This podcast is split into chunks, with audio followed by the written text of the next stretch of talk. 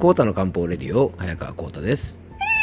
この番組はアシスタントの猫林さんと一緒に皆さんの心と体の健康のサポートになるような情報をお届けしております。猫林さん今日もよろしくお願いします。はいよろしくお願いいたしますえー、今日はですね、まあ、日曜日の配信ということでね、あのちょっと軽めの話題をお届けしていきたいと思うんですが、あの最近僕がね、すごくあの感じたことで、えっ、とね、前からね、かなり以前にちょっと、あのこの番組で話しようかなと思ってたんですけども、ちょっとまあ他にね、いろいろご質問もいただいたりしてて、あのお話ししなきゃいけないことがあったので、ちょっと先送りになっちゃったんですけども、あの最近僕がすごく感じてることをね、今日はお話ししていきたいなと思います。あの最近ね、すごく感じることなんですけども、あのね、本当になんていうのかな、ささやかなことで、まあ、幸せを感じることができるって、まあ、なんか素晴らしいことだなって、なんかしみじみ最近思ったんですよね。あのまあ、もちろんね、あのささやかじゃないこと、まあ、ささやかじゃないことって言った変な方になりますけども、例えばね、えー、50万円のジャケットを着て、80万円の靴を履いて、500万の時計をして、5000万の車に乗って、1泊300万のホテルの部屋に泊まって、えー、10万円のディナーを食べる。でなければ喜びを感じることができないっていうのが、まあ、決してね、あの、これが悪いわけじゃないんですね。うん。でね、どっちがいいか悪いかっていうことじゃないし、あの、そういう論点じゃないんですが、あの、僕はね、本当にあの、身近なこととか、あの、ちょっとしたこと、本当にささやかなことにね、あの、楽しさを感じることができるって、すごく、あの、いいことだなと思うし、まあ、僕は最近すごくね、なんか自分で、あの、最近そういうことで楽しみを感じれるなっていうふうに思ったので、まあ、そういう感じで入れてよかったなと思ってるんですね。あの皆さんは毎日の生活の中でこう楽しいと感じることってあのどんな時に感じてるでしょうか？あの何をもってねこう楽しいとかね、まあ、幸せって感じるかはあの人それぞれなんですよね。で先ほどのね、まあ、高級路線は例えなんですがあのそうちょっとね以前あの確かねこれ SNS とかでもすごい話題になってたんですけどもあのファミレスのねあのサイゼリアってありますよね。あそこでご飯食べてる時の様子をなんか SNS かなんかにアップしてあのサイゼリア最高超うまいなんか幸せみたいなね、まあ、なんか、うん、確かそんな感じの投稿だったのかもしれないですけど、まあ、そういう投稿に対してねあのサイゼリアでご飯食べてなんかね幸幸せなんてなんかかわいそうだねみたいなことをねあの、まあ、言った方がいたんですね。なんかもっといい店があるのにみたいなね、コメントをして、確かね、それが大炎上をしたような、あの、ことがあったと思うんです。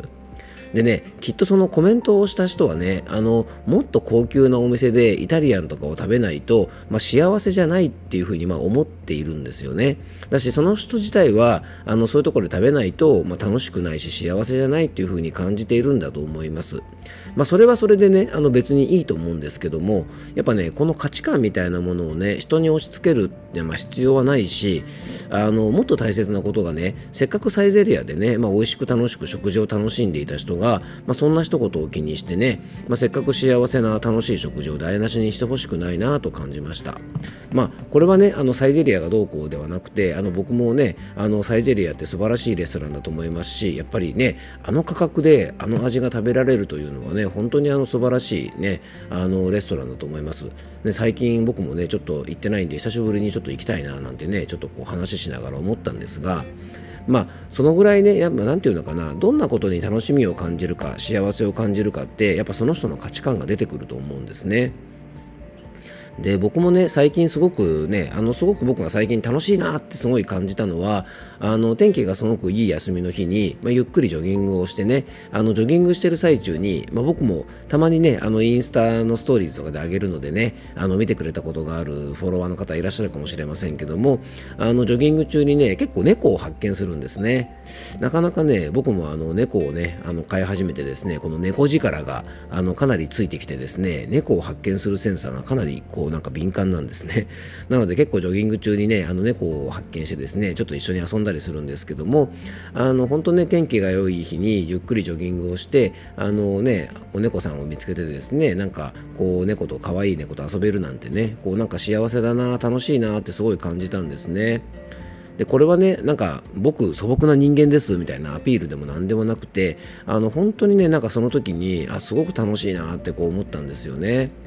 なんかねこういうなんていうのかなあの平和にゆっくり過ごせることもすごく楽しいですしねあの可愛い猫が来てくれるっていうのもすごく楽しいですしね。でジョギングしてすごいいい汗かいてね、まあ、その後にキリッと冷えたビール、まあ、なんならもうねもう飲むビールは第3のビールでもね発泡酒でも何でもいいんですけどもあのすっきりした体にね、まあ、美味しいビールが飲めるなんていうのは、まあ、これは本当に楽しいなね。本当に幸せだなと感じるんですよね。でねあの本当にささやかなことなんですがやっぱりねこういうささやかなことで、まあ、楽しいと感じることができる。やっぱりね幸せと感じることができる。やっぱりねこの幸せのハードルみたいなものっていうのはあんまり上げすぎない方が僕は今はいいんじゃないかなって個人的にはね思ってるんです。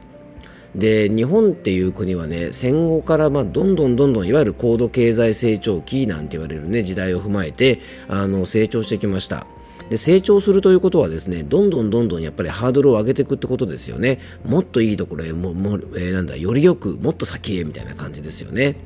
で、より良い生活。でね、どんどん物を増やす。ね、昔で言ったら、まあ、何でしたかね。三種の神器っていうんですかね。えー、なんだろう。えー、っと、えー、洗濯機、えー、テレビ、えー、あとはなんだろう、冷蔵庫みたいな感じでね、まあそういうものがどんどん家に増えていって、そしてね、マイホーム、マイカー、でね、国内旅行から、まあ、今度はもう海外旅行へ行く方がいいと。ね、成長することとか発展することがいいとされてきましたがあのここまで成熟された世の中になるとやっぱりまあそのね昭和の頃のような価値観ではいきませんよね。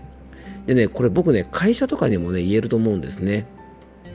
なんか会社ってどんどん大きくすればいいのかっていうところもあると思うんです。まあ、これはね、その人の価値観だと思うんですけどもね。まあ、でも、あの、会社を大きくして、たくさんの人を雇用して、まあ、そういった人の生活を支えるということはね、もう本当にこれ素晴らしいことだと思うんです。だから、大企業のね、経営者との人とかっていうのは、本当にあの、尊敬するんですけども、じゃあ、あの、それがね、あの、だけが素晴らしいかっていうと、まあ、決してそうではなくて、あのね、会社の規模とかは関係なく、やっぱり、あの、いろんな価値観があると思うんです。まあ、でもねあの価値観としてはあのなんだろう、まあ、それが正解とかねそれがいいとかそれが正義っていう思考はねあのあんまり強く持ちすぎちゃったりするとあのそうならなきゃいけないっていうふうに思うとね、まあ、それが僕らのストレスになったり、まあ、苦しめてる原因にもなっちゃってると思うのであのこれはねお金があるとかないとかっていう問題ではなくてねあのどんなことに楽しみを感じるか、まあ、幸せを感じることができるかだと思うんですよね。あの普段感じている楽しみとか幸せがねこうなんかささやかなことであればあるほど僕はある意味ね人としてはまあ豊かな状態なんじゃないかなって思うんですね。ね、大切な人がいてくれるだけでとかね、やっぱ可愛い猫がいてくれるだけでとか、まあ、美味しくご飯が食べれるだけで、でまあ、このご飯もね、別に高級なものを食べればいいってわけじゃなくてね、まあ、おにぎりでも何でもね、あの美味しく楽しく食べたら幸せですよね。で、まあ他人から見たらね、あの、なんかささやかなことかもしれません。でもね、それを楽しいと思える、やっぱり幸せって思える、あの、豊かな心っていうのが、まあ本当にあの素敵なんじゃないかなと思うんですね。まあ、本当にねあの僕、最近すごく感じるんですけどねあのさっきのジョギングの話もそうですけども、まあ、日曜日の朝ね、まあ、ゆっくり起きて、まあ本当ね、あったかいコーヒーと猫と一緒にですね、まあ、新聞なんかゆっくり読んでるとなんかすごく楽しいなって感じたりするんですよね。で以前もねこの番組で取り上げましたが、まあ、これはね村上春樹さんが提唱する言葉の小さいけれど、まあ、確かに幸せ、まあ、小格好というやつでねやっぱり人生ってこの積み重ねだし、まあ、何よりもねこういったものが僕は心の癒しになっていくんじゃないかななんて思います。まあ、なんかね、今日はあの自分がね、こうちょっと感じることをつらつらと話したんでね、まとまりなくなっちゃったんですけども、あの、そんな心でいるためにはね、できるだけ、まあ、どんなことでもやっぱりありがたいってこうね、あの、思える気持ちだけは、あの、常に僕も持っておきたいな、なんていうふうに思っております。えー、今日はね、まあ、日曜日ということでね、つらつらとちょっといろんなお話をさせてもらいましたけども、まあ、あの、ちょっとでもね、皆さんの役に立てば嬉しいなと思います。えー、今日も聞いていただきありがとうございます。どうぞ素敵な一日をお過ごしください。漢方専科サーター薬房の早川幸太でした。では、また明日。違うでしょ。